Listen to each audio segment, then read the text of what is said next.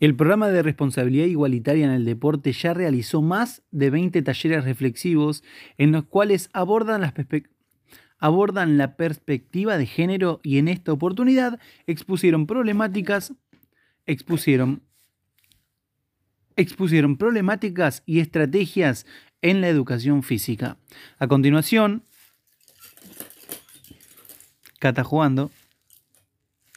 A continuación, Clara de Paula, integrante del programa, nos brindó su reseña sobre las actividades. Catu, espera un toque, mi amor. Justo agarró eso. Un segundito, mi vida. Mirá, Hija. mirá.